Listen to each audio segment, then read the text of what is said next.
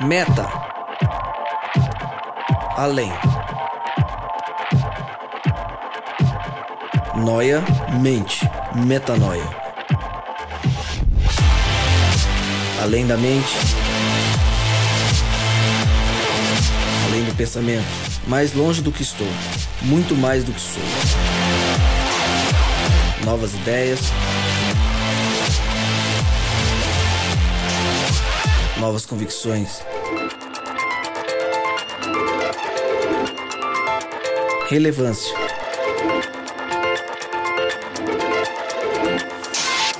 Plenitude. A busca pelo ideal.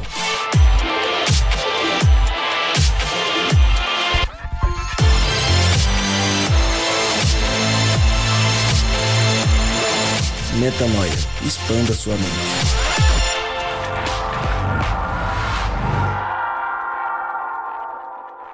No chão da vida, o tempo voa. Acabo de chegar em casa depois de viver um final de semana intenso, daqueles que deixam sua cabeça revirada, sabe? Tomei o zonzo, literalmente. Não consegui me restabelecer ainda. Foram dois dias de um congresso que falou basicamente sobre missão. Sobre essa missão que acontece hoje, agora, o tempo todo, focada em quem está lá fora e ainda não conhece o que, pela misericórdia de Deus, nós conhecemos. Por falar em final de semana, esse foi meu último de férias no trabalho. Parece que ontem eu saí da TV. Hoje faz 28 dias. Quarta eu volto a trabalhar. Vivi dias muito especiais ao lado da minha família e tô com medo do impacto que será deixá-las em casa quando voltar à rotina normal. Voou. Quando eu saí do congresso que citei acima, recebi uma mensagem com uma notícia muito triste. Um amigo meu da Nova Semente, o grande Geuceles, faleceu. Ontem ele estava na igreja. Hoje morreu. Esse cara viveu uma vida sofrida. A caminhada foi árdua. Lutas e mais lutas. 90% da experiência dele nessa terra foi longe de Deus. Mas há pouco tempo ele o conheceu. E isso mudou a vida do Gel. No congresso, ouvi coisas que talvez não quisesse ouvir. Refleti sobre uma realidade que talvez eu não quisesse refletir. Afinal, o que eu tenho feito? Tenho vivido o que eu tanto prego? Quais as minhas ra... desculpas para não fazer o que eu sei que preciso fazer? Ah, o Gel. Eu já o conheci na igreja, ainda lutando com os problemas que tanto o afligiam. Ficamos mais próximos quando ele passou a frequentar um pequeno grupo que eu liderava junto com minha esposa e outros amigos. Ali ele se abriu, se entregou de verdade. Conheceu uma família que o amava. Conheceu o amor de Deus. Se esbaldou nesse amor. Pôde experimentar milagres incríveis, dois deles, a sua própria conversão e a decisão pelo batismo. Ultimamente as batalhas continuavam e acho que iriam perdurar. Me conforta o fato de saber que Deus talvez o tenha livrado de sofrer novos baques por aqui. Afinal, o mais importante o Gel conseguiu conheceu verdadeiramente a Cristo. Depois de chorar e levar algumas porradas na cara durante o congresso, ao final teve uma consagração. Foi uma sequência de testemunhos, orações e palavras de afirmação, uns sobre os outros. Deus, mais uma vez, agiu poderosamente. Faltava pouquíssimo tempo para eu ir embora quando uma menina se aproximou de mim. Eu não lembro o nome dela. Apenas sei que ela estava chorando quando disse: Lucas, eu queria agradecer. O podcast Metanoia tem sido muito importante para mim e tem mudado a minha vida. Não parem, continuem firme. Eu abracei e chorei. Louvado seja Deus, eu disse a ela. Chorando, fui para o carro e li a mensagem sobre o gel. Repensei sobre tudo que ouvira no final de semana. Repensei sobre a mensagem de Cristo e sua missão. Repensei sobre o meu hoje, o meu agora. Repensei sobre minha vida. Repensei tudo. Entrei em crise. Quando cheguei em casa, chorei mais um pouco. Depois do banho, desabei. Saí do quarto para não acordar minha filha e vim escrever. Sabe, o Gel só conheceu mais de Cristo porque um dia eu e outras pessoas resolvemos matar nosso eu para viver aquele pequeno grupo. Agradeço inclusive ao Rodrigo Maciel que forçou a barra e me fez liderar esse PG, mesmo à época, a contragosto. Deus usou tudo que vivemos para salvar esse cara. Você entende o que eu estou falando? Uma decisão. Ir. Fazer. Hoje. Agora. Mas pensando assim, quantas pessoas estão morrendo nesse exato momento sem o privilégio que o Gel teve, porque eu estou parado? Deus seja louvado pela vida do Gel, mas tenha misericórdia desse que vos escreve e agora vos fala. Às vezes me pego dizendo: já já eu volto a fazer o que fazia, a viver o que vivia, a ser quem eu era. Mas o chamado de Cristo é para irmos agora. Ele disse: Eu vos envio. Estamos enviados. Ponto. Diferentemente do meu trabalho, onde ainda estou de férias, no reino de Deus não há descanso nem folga. É 24 por 7. E sabe por quê? Porque o relógio está girando e pessoas estão morrendo. Quando estamos em prontidão, elas não morrem sem o conhecer. Mas quando dormimos no ponto, filhos se perdem por causa do nosso egoísmo. E não adianta dizer amanhã eu farei. Está mais que provado que o amanhã pode nem chegar. Afinal, no chão da vida, o tempo voa. Seja bem-vindo a mais um podcast Metanoia. Esse foi um texto que eu escrevi ontem, domingo, dia 1 de outubro de 2017, numa reflexão que perdura até agora e que a gente trouxe para conversar aqui no podcast. Você é muito bem-vindo para expandir a sua mente. Como eu sempre digo, meu nome é Lucas Vilches e estamos juntos nessa caminhada. Lembrando você que toda terça-feira um novo episódio é lançado e você pode acessar todos os nossos conteúdos lá no nosso site portalmetanoia.com. Lembrando que também esse texto e outros estão lá no nosso blog, no mesmo site, e você pode ter acesso ao que a gente tem feito. É sobre essa vida no chão da vida, sobre essa experiência real de quem diz seguir a Cristo e sobre os motivos pelos quais a gente muitas vezes deixa de fazer as coisas que a gente vai falar hoje nesse podcast. Vou subir um pouco o clima para apresentar nosso time. Gabriel Zambianco, seja muito bem-vindo. Estávamos juntos nesse congresso no final de semana. Tava. E acho que vivemos grandes metanoias por ali, né? Foi sensacional. Foi uma bênção na vida de. Cara, não vou dizer a totalidade para não ser pretencioso, mas acredito que da grande totalidade que passou lá. Foi, foi muito louco. Você que não teve oportunidade de ir, vá no próximo que haverá, certo? No próximo você vai e não perde a chance, não. A gente, no episódio passado, a gente falou sobre o, esse congresso, o congresso de dentro para fora, que aconteceu ali na Vila Madalena. E em breve, se Deus quiser, mais congressos e mais metanoias vão acontecer ali também. Ismael Cardoso, seja muito bem-vindo. Faz tempo que você não vem? Faz tempo. Recebi alguns convites aí, estava impossibilidade de vir, mas estamos aqui hoje, de legal. volta. É Estávamos juntos também lá, foi legal, né? Foi, para mim foi fantástico. Não foi, não foi legal, foi fantástico. Boa, show de bola. Legal estar com você aqui de novo. Rodrigo Maciel, seja muito bem-vindo, Rô. Obrigado, cara. Eu tô, tô aqui pensando, você terminou esse texto aí um pouco down, assim, né? O podcast começou meio para baixo. É. Mas é porque realmente a reflexão pegou forte na gente nesses dias, é. né?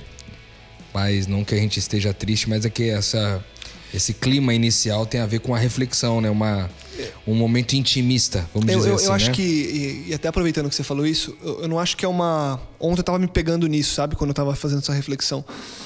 Eu não acho que é uma tristeza, é uma cobrança, sabe? É uma cobrança que te, te, te joga um peso, assim, sabe? Uma autocobrança mesmo, de verdade. Eu fiquei triste por um lado, quer dizer, por vários motivos eu fiquei triste, inclusive pela morte do Gel e enfim. Mas eu eu me senti cobrado assim por mim mesmo de olhar e ver que Deus nos dá tantas revelações e por muitas vezes e aí eu vou usar o plural em alguns momentos aqui, é, mas em muitos eu quero usar o singular porque essa reflexão ela é muito pessoal, apesar de caber para muita gente, enfim, é, ela foi muito pessoal eu não tenho vivido o que eu falo. E ontem eu percebi o quão importante é viver. Eu não me cobrei pelo que eu não tenho feito, ou pelo que eu tenho feito errado. Eu me cobrei porque quando eu faço, eu sei que a coisa funciona, sabe? Não porque eu tô fazendo, vocês entendem? Quando a gente se dispõe a ser a ferramenta que Cristo quer que a gente seja, a coisa vai. Que foi o que aconteceu com o Gel. Ali, e o Rô lembra. Eu, o quanto que eu briguei com você para não liderar aquele PG? Foi, eu lembro bem. Fala, mano, eu não quero, pô, tá ruim, eu tô na correria e tal. Ele falou, cara, vai lá, vai dar certo. Cara, eu tive lá e tive o privilégio de ver um cara conhecer a Cristo e mudar a vida e morrer salvo, entendeu? Morrer com o maior presente de todos. E eu queria começar perguntando para vocês por que que na visão de vocês, como eu tô trazendo a minha opinião, queria ouvir de vocês aqui nesse começo também. Por que que a gente se engana tanto, cara? Por que que a gente cria tantas desculpas? Porque por mais que é, eu não sei qual, como tem sido a experiência de vocês exatamente no que vocês entendem como o chamado de Deus para vocês, mas acho que em muitos momentos a gente dá essas quedas, né? Por que, que a gente cria essas desculpas, cara? Por que, que é tão recorrente? Porque não é uma vez, não são duas, são várias durante a nossa vida. Por que, que vocês acham que isso acontece com a gente e com tantas outras pessoas, mundo afora, de deixar para amanhã? Não, não, depois. Não, não, quando meu filho crescer, quando eu terminar o mestrado, quando eu terminar o, quando eu passar num concurso, quando eu, quando eu, quando eu, quando eu, postergando sempre. Por que, que vocês acham que isso é tão comum, cara? Isma, começar com você. Por que, que você acha que isso acontece com tanta frequência na nossa vida? Por causa da, da o maior número de palavras que você falou repetida agora. Porque quando eu são sempre os meus planos. E como para mim é, todos os dias eu tento, né, é, ler esse texto e, e fazer sentido para mim. Jesus fala assim, ó, todo aquele que vem após mim vai, vai me seguir. Tome sua cruz diariamente, cara. Por que, que é tão difícil tomar a cruz? Porque ninguém quer morrer. Eu quero fazer, por mais que eu acorde todos os dias de manhã, eu sei que eu já tenho, já estou fazendo meu trabalho, eu vou ter uma remuneração por isso, mas eu posso fazer mais, ganhar mais. Isso vai tomar mais meu tempo. Consequentemente, eu não vou ter tempo para o outro. Uhum. Mas o Ismael quer isso. E aí fica essa luta. É entre a luta entre Ismael e o Cristo que vive dentro dele. Mas no final, quem decide sou eu e você que está ouvindo. Quem vai viver? Às vezes nós podemos, inclusive, nos dar desculpas. Ah, é por, por, por causa da minha filha, por causa da minha esposa, por causa não sei o quê. Cara, Jesus falou: se você não aborrecer todo esse pessoal aí, você não pode me seguir. Porque eu tenho que ser o primeiro. E por isso que é tão difícil, porque há morte nesse processo. Uhum. Eu tenho que abrir mão. Eu tenho que abrir mão. Você acabou de ser pai, você tem que abrir mão de tempo com a sua filha, de tempo com a sua esposa, de tudo aquilo que você, que o Lucas gosta de fazer, para fazer aquilo que o Cristo quer. Uhum. Por isso que ele, não sei se eu fui muito a fundo jogo- logo de cara, né? Mas não, não, mas, mas não eu acho tem- que é, não, não tem muito. Não, não, não tem uma caminhada até essa conclusão sua. É isso e ponto, né? E, o tempo é precioso, né? Hã? O tempo é precioso Muito. até pra gente falar sobre isso, né? Exato. Porque quando você leu, quando a gente lê o seu texto aí, o texto que você, pô, tão belamente escreveu e leu pra gente, o que me sobressai é a preciosidade do tempo, que foi, foi algo que a gente falou lá no, no congresso, sabe? O tempo é precio- precioso demais pra eu me autopreservar comigo mesmo, com as minhas vontades. É, eu já citei alguns podcasts atrás que eu gosto de esquadrinhar meu coração para buscar as razões, as reais razões, as, reais motivações pelas quais eu tô fazendo algo que eu estou fazendo no momento ou tô desejando aquilo. E de tempos em tempos eu descubro o meu eu imperando na, na mesma coisa, na mesma exteriorização, a que tempos atrás havia uma motivação correta, uma motivação abnegada, uma motivação virada é, para o outro, né? Então acho que a gente tem que estar sempre buscando hum, é o que o, o Isma falou aqui, sabe? Negar o seu eu e carregar sua cruz. É, e aí é o seguinte: quando a gente se entende por salvo, a gente entende que a gente não precisa fazer mais nada pela salvação, porque a salvação já foi dada, tá consumado, tá pago. Cristo falou que tá pago, tá consumado. Mas aí você começa a viver um processo de transformação, né? E essa transformação te exige tudo, porque você quer se assemelhar a quem você ama. Você quer ser 100% Cristo. E quanto mais a gente amadurece no processo, mais você olha para o quanto falta você se assemelhar a Cristo, sabe? O que traz sim essa, essa, esse pesar, essa responsabilidade, esse, essa, esse peso no nosso ombro, porque a gente está olhando para Cristo, que é o nosso novo paradigma, sabe?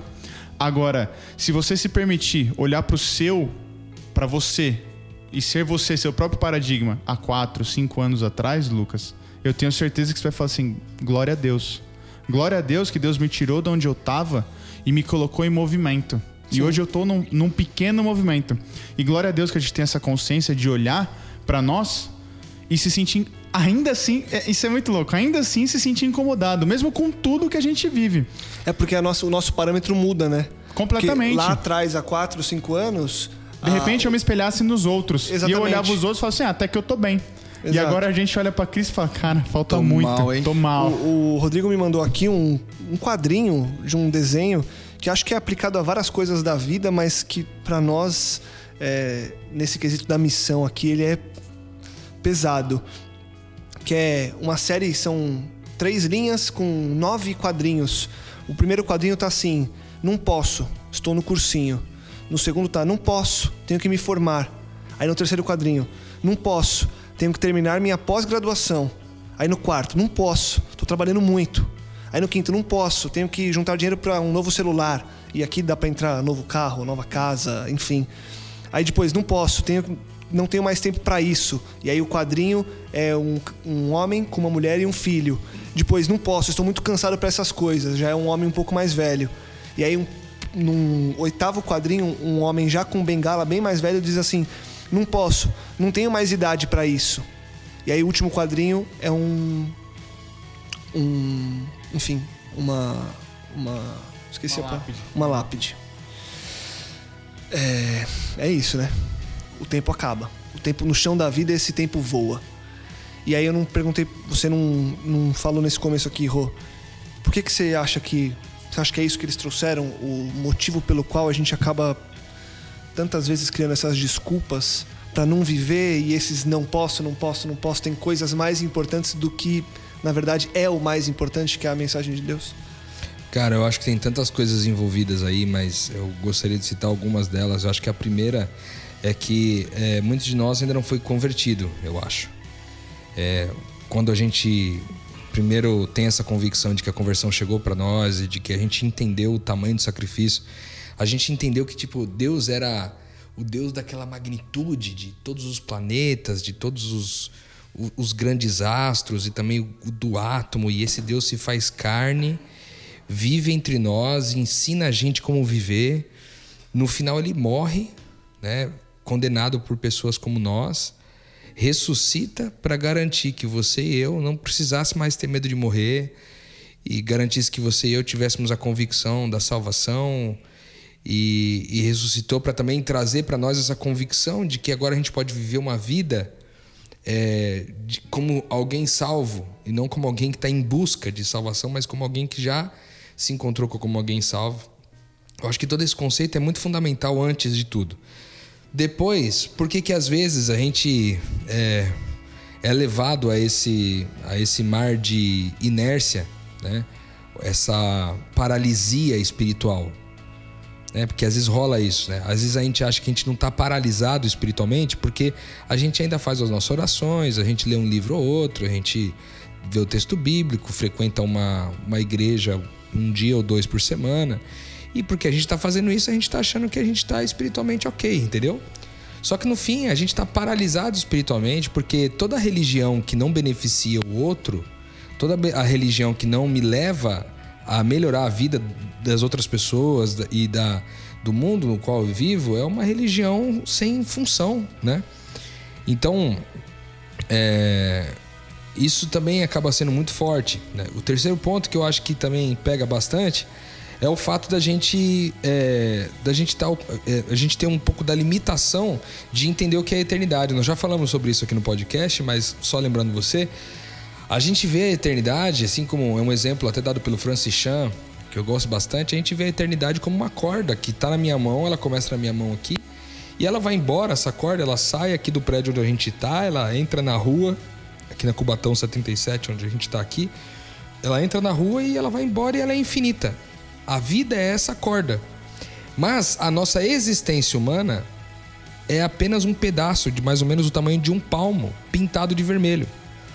Então a gente dedica a nossa vida inteiramente porque a gente acha que esse pedacinho vermelho pode acabar a qualquer momento. Então a gente não, no fim, a gente não crê muito nessa eternidade. A gente acha assim, cara, mas e se no final eu morrer assim, sei lá, com 30 anos, sei lá, o, o rapaz que faleceu devia ter 50 e poucos anos, um pouco mais do que isso talvez. É, e aí você pensa assim, pô, até os 50 anos eu tenho que fazer muita coisa ainda. Porque você acha que a sua vida está limitada a isso, está limitada nessa existência humana, nessa experiência humana. Quando na verdade é, a vida eterna é muito mais do que isso. Então acho que esses três pontos ajudam a, a gente compreender o porquê da paralisia, entendeu? Uhum. Por que, que a gente fica paralisado espiritualmente. Mas é lógico, cara, que eu acho que a gente poderia, sei lá, a gente poderia fazer diversos podcasts a respeito de assuntos que nos paralisam. Mas eu acho que de forma reduzida, é, esses podem ser bons exemplos, eu acho. Com certeza. Você, quando a gente decidiu falar sobre esse tema, você lembrou de um trecho bíblico que acho que vem muito a calhar agora, porque na verdade eu percebo que o grande ponto na, no que eu tenho vivido e visto é que a gente fica muito nesse lance do campo das ideias, na teoria, no estudo, que é tudo importante. Sabe aquele lance que a gente conhece muito bem de acordar e ter uma, uma comunhão com Deus logo cedo? E de estudar é, a Bíblia? E para por isso. E é isso, eu pronto, já fiz o que eu tinha, o que eu tinha que fazer, aquele peso do ter que fazer. E aí a gente para de viver a necessidade de praticar. E a Bíblia lá em Mateus traz algo muito profundo sobre isso, né, Rô? Você separou o texto aí pra gente. Isso, separei, eu queria ler aqui. É um texto um pouquinho longo, mas eu acho que vale a pena dar uma lida. É, ele vem aqui em Mateus 7, no versículo 21 em diante, ele diz o seguinte: Nem todo aquele que me diz Senhor, Senhor, entrará no reino dos céus, mas apenas aquele que faz a vontade do meu Pai que está nos céus. Muito, muitos me dirão naquele dia: Senhor, Senhor, não profetizamos em teu nome, e em teu nome não expulsamos demônios e não realizamos muitos milagres? Então eu, eu lhes direi claramente: Nunca os conheci. Afastem-se de mim, vocês que praticam o mal. Depois, uma segunda parte, ele vai dizer é, sobre o prudente e o insensato: ele diz, a partir do versículo 24: Portanto, quem ouve essas minhas palavras e as põe em prática e as pratica, é como um homem prudente que construiu a sua casa sobre a rocha. Caiu a chuva, transbordaram os rios, sopraram os ventos e deram contra aquela casa, e ela não caiu, porque tinha seus alicerces na rocha. Versículo 26: Mas quem ouve essas minhas palavras e não as pratica e não as põe em prática, é como um insensato que construiu sua casa sobre a areia. Caiu a chuva, transbordaram os rios, sopraram os ventos e deram contra aquela casa, e ela caiu e foi grande a sua queda. Um detalhe importante a respeito desse texto, eu, eu quis dividir em duas partes aqui, do versículo 21 até o versículo 23 e depois do versículo 24 até o versículo 27. Primeiro porque no começo do texto ele diz assim que não é todo mundo que diz Senhor, Senhor, que vai entrar nesse reino, que vai conhecer o reino de Deus, seja aqui na terra ou esse reino de Deus vindouro, que é o reino de Deus na plenitude. É, não é todo mundo que professa o nome de Deus, o que aqui nós vemos o caso de pessoas que curaram pessoas, que expulsaram demônios, que realizaram milagres. Ou seja, você olha para isso e vê que aparentemente são crentes e tanto. São crentes envolvidos é, num, num, num, trabalho, numa obra, né? Mas ele diz assim: portanto, eu, eu vos direi claramente que nunca os conheci. Afastem-se de mim, vocês que praticam mal. Então, o primeiro ponto é essa prática é, com a motivação errada. E o segundo ponto é esse que ele diz assim: quando vocês ouvem as minhas palavras vocês põem em prática, vocês estão construindo a casa na rocha. Então, quando vem a dificuldade, quando vem os problemas da vida, porque assim, ó, você sabe qual que é o lance aqui, que às vezes tá, fica intrínseco no texto e não dá pra gente ter muita noção? É porque assim, a sua vida tá boa hoje, entendeu? Então, por exemplo, você tá empregado, sua mulher tá de boa, sua filha tá de boa, seu, você tem seu, seu, seu carro, você tem condições de pagar suas contas, enfim. Tá tudo rolando bem, tá tudo bem, entendeu? Você não tem nenhuma doença, sua mulher também não tem nenhuma doença. Não tem nada pelo qual você se preocupar, entendeu? E esse momento onde tudo tá muito bem é justamente onde entra normalmente a paralisia espiritual. É quando todas as coisas estão fluindo naturalmente. É quando você não precisa se preocupar com ela. Só que ele diz o seguinte: aquele que ouviu e pôs em prática, quando vem a dificuldade da vida, quando vem a tempestade, quando bate o vento, essa casa não cai. Por quê? Porque ela está firme num determinado lugar. E esse firme num determinado lugar é o cara que está praticando isso aí. Uhum. É o cara que ouviu e pôs em prática. Já o cara que ouviu e não pôs em prática, ou seja, é aquele que, que às vezes tem até a sua rotina de comunhão diária, que tá ali, ouve um podcast ou outro, ele vai pra, pra igreja dele, a comunidade dele, ouve mais um, um sermão e tal, volta para casa. Só que ele não põe isso na prática. E aí o que acontece? Quando as coisas saem do eixo da vida e elas começam a não funcionar tão bem, essa casa cai e cai pesado. Porque ele, o texto bíblico diz no final, no versículo 27, que ele fala que os ventos sopraram e, é, e os ventos deram contra aquela casa e ela caiu e grande foi a sua queda. Ou seja, a queda ainda, a casa cai. Essa é a real, cotidiana. A casa caiu para esse cara que não pôs em prática aquilo que ele ouviu. Entendeu? Por quê? Porque quando veio a dificuldade, tava tudo bem, mas quando veio a dificuldade, ele não, e, não conseguiu suportar. E sabe o que é legal aqui, Rô? Porque uma interpretação errada desse texto vai fazer muita gente, ou pode fazer muita gente, achar que, que tem que fazer a casa na rocha para que não sofra. Sabe, eu vou fazer, então vou viver isso aqui para Então, porque, pô, quando não cair essa chuva aí, eu não quero, não quero passar por esse problema todo, eu quero estar tá com a. Mas o texto, ele coloca aqui, ó. Portanto, quem ouve essas minhas palavras e as pratica é como um homem prudente que construiu a sua casa sobre a rocha. Ponto. E aí depois ele começa uma nova frase: caiu a chuva. Então, assim, quem coloca, a, quem faz a casa sobre a rocha, faz porque é certo e ponto. Você entendeu? Não faz pensando no benefício que isso pode gerar. Mas a chuva claro. vem para casa na rocha. Exato. Não, não, mas eu digo, é, porque o entendimento errado faria uma pessoa falar, não, então, pô, vale a pena, né? Aí já você que, faria já a coisa certa pelo motivo errado. Né? Exatamente, né? que é o que a gente falou também. Sim. Sobre a motivação pela qual eu vou construir essa casa. E, que óbvio, é o texto anterior, entendeu? O cara fez um monte de Exato. coisa lá. Porque o cara. O, o fato não está em fazer, né? Tá aí por que aqui fazer, tem, né? Aqui está implícito um, que é uma coisa que a gente chama de praxis é, que na, na, linguagem aí acadêmica a gente chama de praxis, que é o quê? É uma prática refletida, é você refletir a respeito de algo que você ouviu ou do texto que você leu e tentar colocar em prática aquilo no, no dia a dia, né? E não com a motivação de talvez alcançar algo de Deus, mas na motivação de tentar traduzir Deus em determinada uhum. coisa, né? De revelar quem Deus é a partir de mim. Né? Você vai falar, Gabriel? Eu ia falar o seguinte: o Isma trouxe um ponto aqui que é exatamente o que eu estava pensando. O interessante aqui é o seguinte: é que a chuva, o vento e a tempestade vem, vem para as duas situações, certo? Para quem construiu a casa na rocha e para quem construiu a casa na areia. Então, na realidade, o que a gente tem que entender não é, não é a construção, é o que está falando, não é a construção da casa. Então, não é todo aquele que diz Senhor, Senhor que construiu a casa na rocha. Porque a, a, tempestade vai vir de qualquer jeito. Então, quando eu me deparo com uma situação de dificuldade, o que muda é, é aí que se revela a motivação pela qual eu vivo com Cristo, pela qual eu quero me assemelhar a Cristo. Por quê? Se eu entendo que quando uma porta fecha porque outra vai abrir, de repente eu estou plantando, estou construindo minha casa na areia. Por quê? Porque ela pode vir a não abrir. Você entendeu? Ou pode vir a abrir uma pior pelos olhos humanos do que a que eu estava. A minha condição perante o homem pode piorar. Mas ainda assim estou com Cristo. Ainda assim a minha casa está na rocha. Por quê? Porque essa é uma tribulação. Você entendeu? Uhum. Mas ainda que eu esteja pobre, cego e nu, eu descobri que eu tenho a verdade. Sim. Eu descobri que eu vivo com Cristo. Eu descobri que melhor me assemelhar a Ele do que não me assemelhar e viver achando que estou numa, numa casa construída na rocha e, vou me, e, e Cristo no final dos contos fala, sai daqui que eu não te conheço, Boa. entendeu?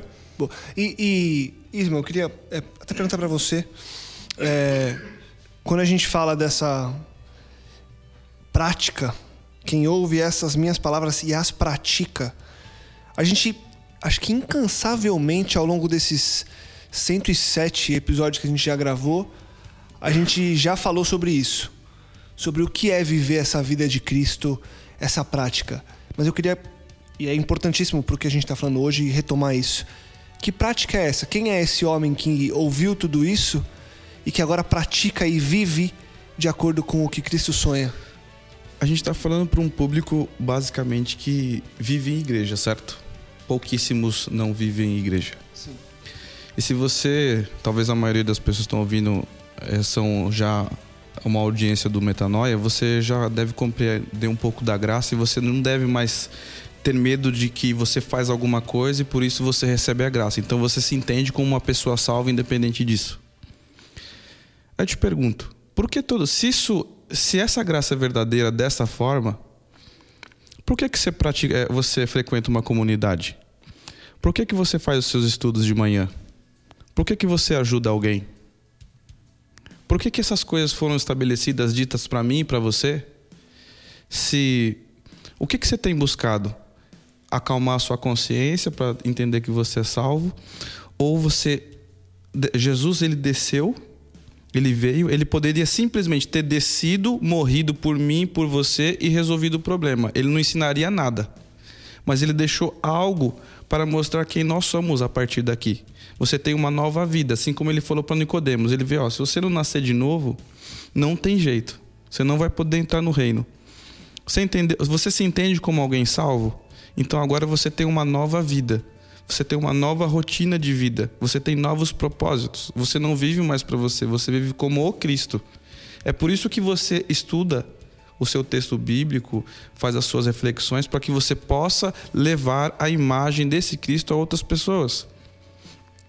O Rodrigo passou as tirinhas ali. Você está procurando a sua, a sua próxima pós-graduação, o seu carro novo? Para onde eles irão quando com o nosso amigo é, é a Geu, né? Gelselis. Gelson. Eu não conheci ele, infelizmente. Ele se foi com 50. Meu pai se foi com 49. Sei lá com quantos anos eu irei.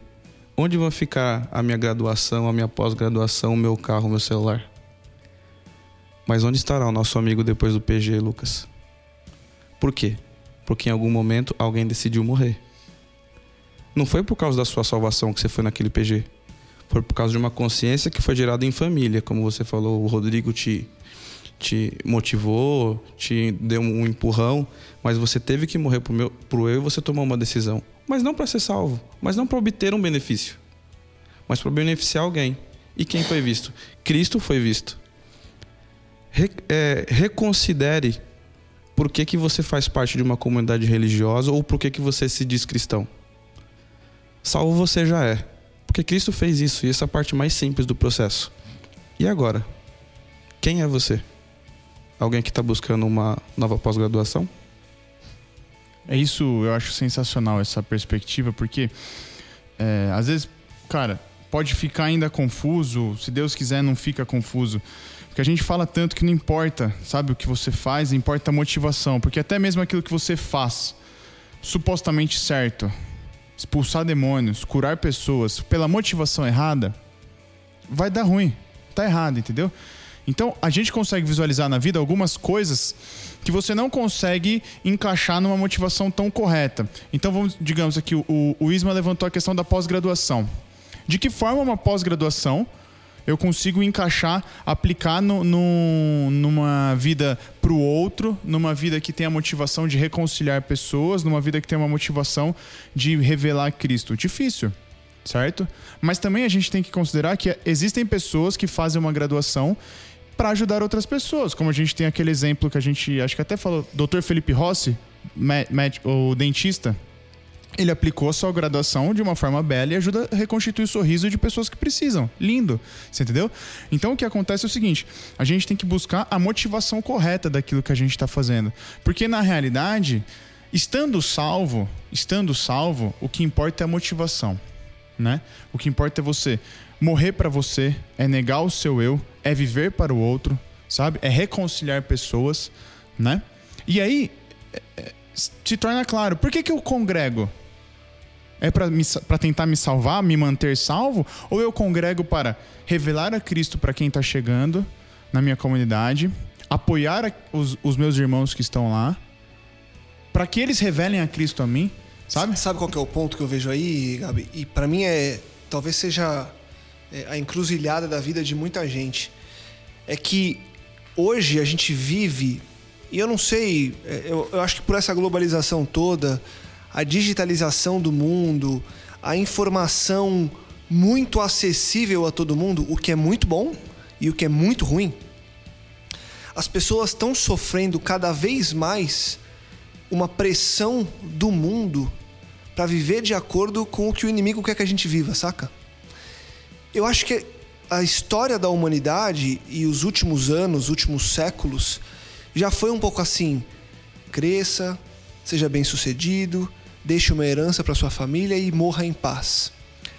Hoje, a coisa tá, ao meu ver, uma opinião muito pessoal, tá cada vez pior, porque já não é mais só uma questão, que eu também acho que é um problema, mas não é mais só uma questão de legado familiar, que era até uma coisa bonita antigamente, né? De você crescer, aquela coisa que a gente vê em filmes épicos, épicos que eu digo é, não de tanto tempo atrás, mas coisas um pouco agora históricas e um pouco, é, talvez a geração dos nossos avós ainda era um pouco assim, uma coisa de deixar os bens para a família. Hoje, o que importa é eu ter tudo agora, sabe?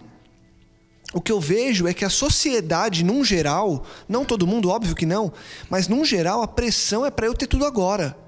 É para eu ser o, o melhor, o mais bem sucedido, o que tem mais dinheiro, o que tem o melhor carro, o que tem a melhor graduação, o que se formou na melhor faculdade, o que vive no melhor bairro, o que frequenta os melhores restaurantes, o que isso, o que aquilo. Então, assim, o que cresce no trabalho, o que faz a pós-graduação, o que é mestrado, o que galga posições na empresa. Não estou dizendo, ou talvez eu esteja, mas eu não quero dizer que isso é um problema, para não te chocar. Apesar de ter cada vez mais convicção de que talvez isso seja um grande problema. Mas não quero falar isso é, claramente agora. Então fica no seu coração se eu falei ou não. eu vou deixar no ar se eu falei ou não. Mas eu acho que não é um problema. Desde que isso não seja sua prioridade de vida. É, então, mas, então, mas, mas só, só pegando o, o gancho no que o Isma falou. O problema é que eu acho que tem um, uma estrada aí que quando a gente põe o pé, ela, ela é perigosa, cara. É perigosa. Sabe por quê? Porque eu acho que a gente. É, eu posso até falar isso. E eu vinha falando isso, Isma. Eu tô trazendo uma coisa muito pessoal. Do tipo, não, não, mas é por um bem maior, cara. É pela minha família. Exato. É para eu ter condições é, para ajudar meus amigos. Eu quero é, ter uma nova graduação para ter mais condições para ajudar os outros. Ou para me especializar e criar um projeto. Você consegue arrumar bons motivos, né? É, é um Não, pouco... seu coração vai justificar é, sempre. Justificar. O coração é enganoso. Quando eu coloquei no começo do texto lá o ra de razões e coloquei três pontinhos e desculpas, no fim das contas é isso. Óbvio, e eu entendi o que você está falando, é que na minha cabeça, na minha experiência, o meu problema começou aí. Quando eu falei, não, mas, cara, pode ser bom, porque, poxa, é, viver isso, estudar e, ganhar mais dinheiro, não é um problema desde que não seja a minha prioridade. O ponto é, eu acho que se eu entro nessa nesse caminho, a chance de eu começar a andar de acordo com o que o mundo está empurrando é muito grande. E eu digo que é muito grande porque não foi a primeira vez que eu caí nessa. Algumas vezes eu já me vi acreditando num discurso e tentando me policiar do tipo, não, vai dar certo, não, não, não, eu tô, tô bem e tal. E quando eu vejo, eu falo, cara, de novo, eu tava vivendo de acordo com a agenda que o mundo criou, sabe? É, cara. E eu gosto de pensar assim, ó, é... eu eu cada vez mais tenho pensado em ser menos politicamente correto, cara. Eu sei que isso pode chocar e você que tá ouvindo de repente, mas eu tenho tentado. Porque o politicamente correto ele é tão perigoso, cara. Porque a gente poderia chegar aqui para você e falar, não, porque é isso, dependendo se você não colocar como prioridade. Mas é uma linha tão tênue, cara, que você a pingar percebe, pra lá né? e você não vê. É, você Esse deixa é dúvida. Você vai Esse sempre, é entendeu? Então, é, eu, eu, esse texto também é muito interessante pelo seguinte, porque essa casa que é construída na areia, cara, ela é uma casa mais ela é, mais, ela é mais rápida de se fabricar. Os materiais dessa casa são mais baratos. É uma, é uma casa que você sobe muito mais rápido do que a casa na, na, na rocha. É uma casa que, em termos de eficiência, ela é ótima. É a mesma casa, mais barato e mais rápido. Eu acho que, em geral, o ser humano, por causa dessa, desse pensamento mercadológico, essa lógica do, de mercado que a gente está inserido, ele pensa muito nisso, entendeu? Como que eu posso fazer uma coisa com determinada eficiência? Então ele estuda um monte de livro, ele faz um monte de coisa para ele ter o conteúdo, para ele achar que foi eficiente o processo. Só que a parte dura não é ler. A parte difícil não é ler o texto bíblico. Que é, o cara às vezes pensa assim: pô, mas eu eu não consigo, às vezes, ler a Bíblia, cara. Eu não consigo, às vezes, entender o texto bíblico. Eu não consigo. O problema maior não está nisso, cara. O mais difícil não é compreender, não é ler o livro, não é ouvir o podcast, não é. O mais difícil não é isso, o mais difícil é pôr em prática, meu. O mais difícil é quando você tá de frente com a sua esposa e ela é cansada, acabou de chegar em casa cansada agora, e a louça tá, tá lá para lavar. E aí você tem a condição de falar: não, é eu que vou lavar hoje, mano. Mesmo que não seja isso que vocês tenham acordado entre os dois. O que tinha sido acordado é que ela ia lavar a louça, mas ela chegou cansada. Aí você abre mão de você mesmo para lavar a louça da esposa. E aí, é, é, esse colocar em prática é essa construção que é mais lenta, é muito mais lenta, onde os materiais são mais nobres, ela é mais cara, entendeu? Porque você tem que constantemente ali oferecer, são, são sacrifícios de vida que você vive para que esse Cristo possa ser evidenciado. E no final, só quando essa casa foi construída, ela tá repleta de prática, entendeu? A gente costuma dizer na Sé da Vila lá que é, é, tem um, um conceito chamado missão primeiro, que é o quê? Que a gente acredita que os melhores aprendizados acontecem quando a gente está em missão.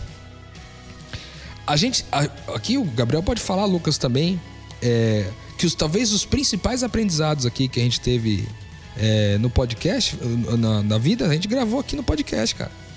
Por quê? O que nós estamos fazendo aqui é viver em missão, cara. E, e sabe o que eu acho, Rô? Entendeu? Sim, não tenha dúvida disso. E, e, indo na linha do que você está falando, para mim, ah, de novo, eu falei em encruzilhada, agora eu vou falar em armadilha, é, mas são dois sinônimos para o que eu quero dizer.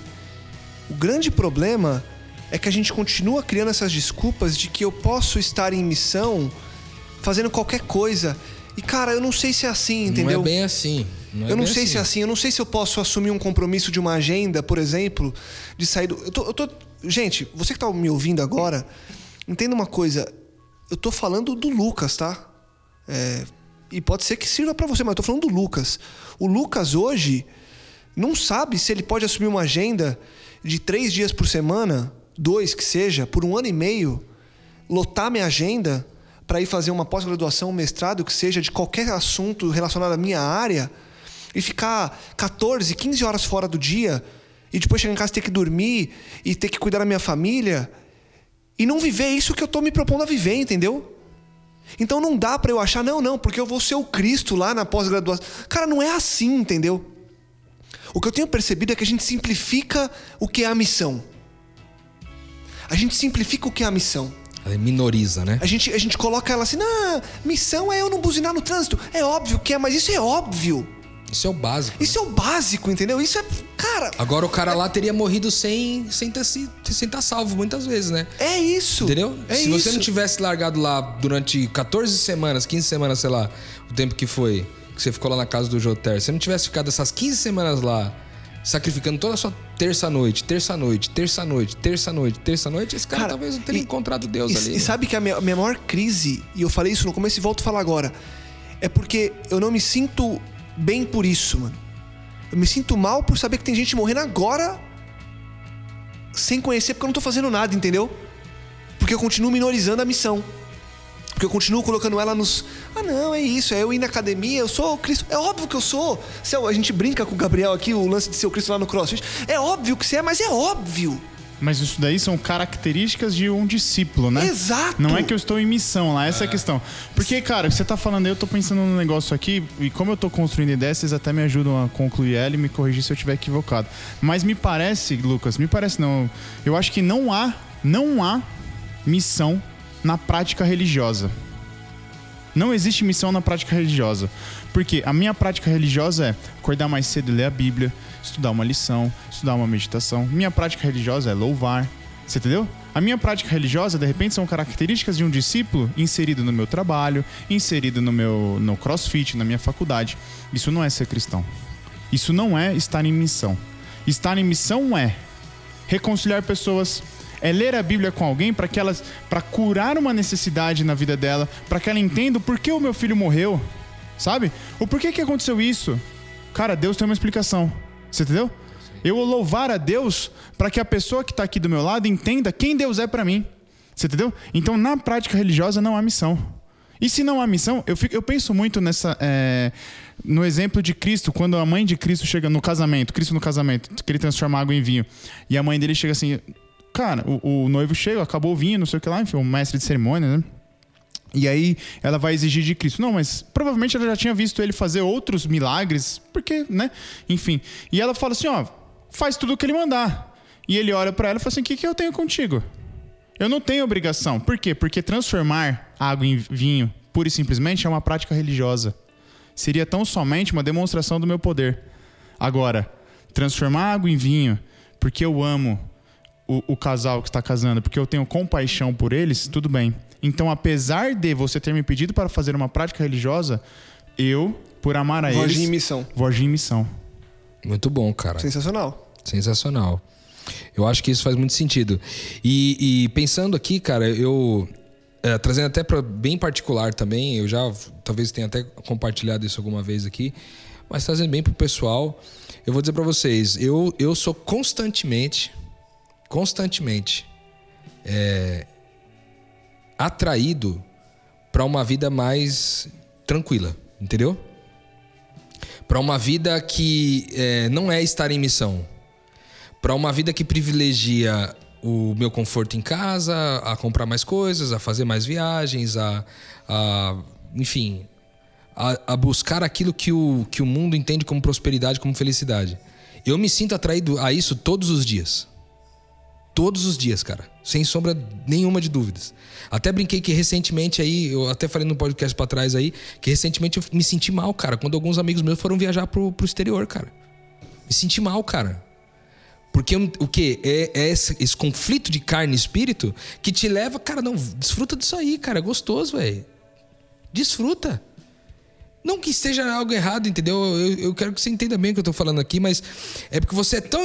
Porque quando você entra nesse caminho, foi o que o Lucas falou, alguns caminhos são perigosos. Você entra lá, cara. Quem não gosta de. Quem já foi na Disney, cara? Quem já foi no, em Orlando, sabe qual é a maravilha, cara? Que é de comer em restaurantes excelentes, de ir nos parques e de comprar as coisas mais barato, e de poder voltar para casa com um monte de roupa massa, e de comprar uma mala com preço diferente. É um monte de coisa. E você vem pra. Volta. Cara, você volta na pegada assim de, cara, eu quero fazer isso aqui, eu quero mudar pra lá, eu quero viver. Eu quero viver aquela vida. Eu não quero viver a vida que eu tenho aqui. Entendeu? Então são caminhos tortuosos. O que, que eu normalmente faço? Aí é muito particular, muito. Eu disse isso pro Isma hoje, numa conversa que a gente tava tendo agora de tarde aqui. O que, que eu faço de maneira particular pra lidar com isso aí? Cara, eu me mantenho ocupado Com a missão. com a missão, ao máximo que eu puder. Ao máximo que eu puder, cara.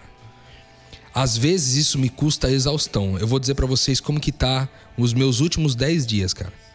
Na sexta-feira passada, de sexta pra sábado, eu passei a madrugada orando em agradecimento pela Andy, que nós vamos gravar um podcast sobre isso ainda, mas falando a respeito da cura da Andy, é, que a gente teve a, a oportunidade de experimentar em, em Deus, ou a cura de uma doença incurável aí de uma amiga nossa. Passamos a madrugada, a madrugada orando por isso. No sábado passei o dia inteiro na vila. No sábado à noite estava numa festa de aniversário. Dormi às duas da manhã. No, no dia seguinte, a gente, eu preparei um- um- uma, uma palestra que eu tinha que fazer. A- depois fui para o aniversário do, do Lucas.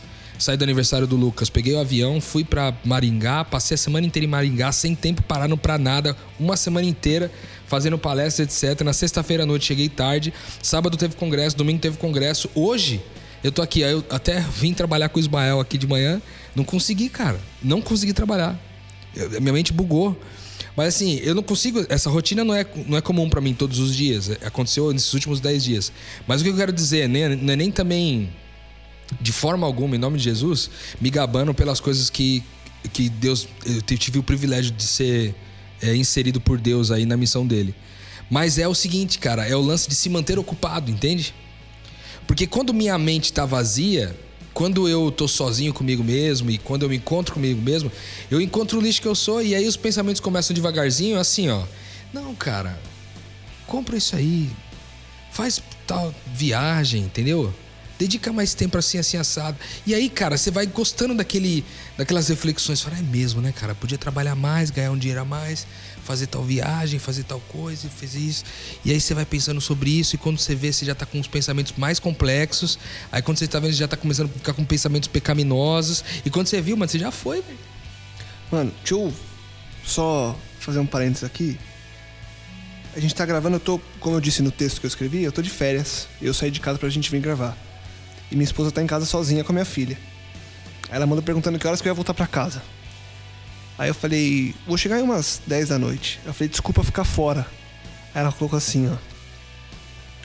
Imagina, o reino de Deus em primeiro lugar. Isso salva vidas, não tem problema. Acabou de mandar uma mensagem pra mim. É isso, cara. Você entende que é o que a, é o que a gente tá Glória falando Deus, aqui, é ó. isso aí, cara. Ou seja, aquilo que estava te inquietando, certo? A- o que estava te Agora inquietando, mesmo, né? a exteriorização do que estava te inquietando, acabou de vir a resposta de Deus, que não importa o que você faz, mas pela motivação que você faz. É isso aí. Então, de repente, você estava aqui pensando, poxa, mas eu tô aqui só. E muitas vezes eu tô só lá. Mas você vê quando você tem a relação de duas pessoas no, e o divino, Tá integral. Tá integral, tá missão Tá integral, porque você tá aqui pra ajudar e salvar outras pessoas, sua esposa tá em casa sozinha, na certeza de que você tá aqui e na certeza de que o Espírito de Deus tá se movendo aqui e lá. E outra, vamos combinar, cara. É, um homem em missão é um homem muito melhor em casa, mano.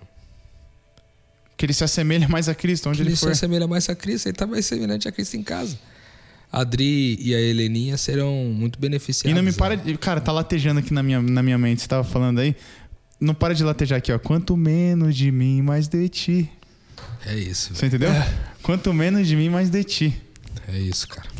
Menos eu, mais dele.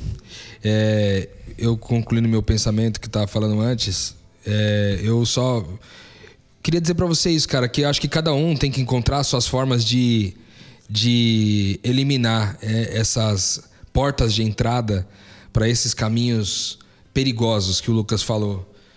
Eu uso isso, cara. Me mantenho ocupado. Pago um, um preço alto por isso, porque eu estou extremamente cansado muitas vezes.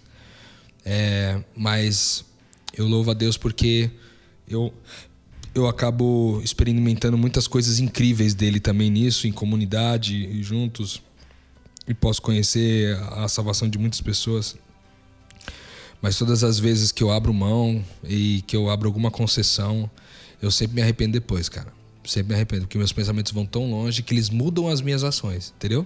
Porque a- o imã tá puxando pra lá, meu. O, ba- o, o- o- o natural é você ir pra lá, entendeu? O que você tá fazendo quando você tá vivendo em missão, você tá sendo agindo contraculturalmente, entendeu? Você tá agindo contra a cultura. Você tá cu- saindo de trás da árvore que você se escondeu lá no Éden. Exatamente. Você Você tá tá se apresentando pra Cristo. É isso, é o, é o difícil, É entendeu? difícil. Mas graças a Deus a gente tem a salvação em Jesus Cristo, e não é porque a gente não faz isso para se salvar, mas a gente faz isso para poder salvar os outros, como foi o o, Ge, o Gel, que graças a Deus morreu salvo aí pela graça de Deus. Sem dúvida nenhuma. Acho que a gente termina com muita metanoia hoje, né? Acho que foi um, foram momentos especiais aqui, é, particularmente para mim, é, muito porque desde ontem eu venho pensando nisso tudo aqui e acabou com essa cereja do bolo aqui da, da Dream mandando essa mensagem. É, eu acho que fica aí uma um acho que um chacoalhão para nós mesmos, sabe? E para você que tá ouvindo a gente que cara, o, o jogo tá rolando, a bola tá rolando e não tem tempo. É que nem no futebol de campo, não tem tempo, entendeu? Vai, vai ter um tem lá o meio tempo, mas durante o jogo a bola rolando não tem tempo, entendeu? Temos que jogar. É, e, e não dá pra ser amanhã. Eu acho que mais do que nunca tá provado aí que a gente tem que viver isso agora. Agora. Pra salvar a gente pra salvar pessoas e. Acho que não dá pra ser diferente, cara. É, não sei o quanto essa reflexão toda que eu tô fazendo nesses últimos dias vai. Vai, vai culminar numa mudança hoje ou amanhã, mas isso tá me perturbando e eu oro de coração para que isso te perturbe também, você que tá ouvindo a gente. Para que você tome essa decisão de morrer pro eu, morrer mesmo. Parar de flertar com essa vida gostosa que às vezes a gente leva. Porque como diria um ditado popular, quem brinca com fogo faz xixi na cama. E se você continuar brincando com fogo, você vai fazer xixi na cama. E fazer xixi na cama não é legal. Eu não lembro da última vez que eu fiz, porque eu era ainda muito criança, mas não é legal. Então, cara, para de brincar com fogo para de brincar com fogo. A gente sabe o que é isso e, e a gente tem um chamado muito especial de Cristo para nós. Isma, valeu. Volta semana que vem com a gente. Tamo junto. Nenhuma. Gabi, obrigado. Tamo junto. Valeu, Juancito, valeu. Rodrigo Maciel. Tamo junto, cara. Um abraço para você que ouviu a gente hoje. Continue compartilhando e levando essa mensagem a outras pessoas, fazendo com que mais pessoas possam expandir a mente. Semana que vem a gente volta com muito mais metanoia e que seja sempre para honra e glória de Deus. Metanoia expanda a sua mente.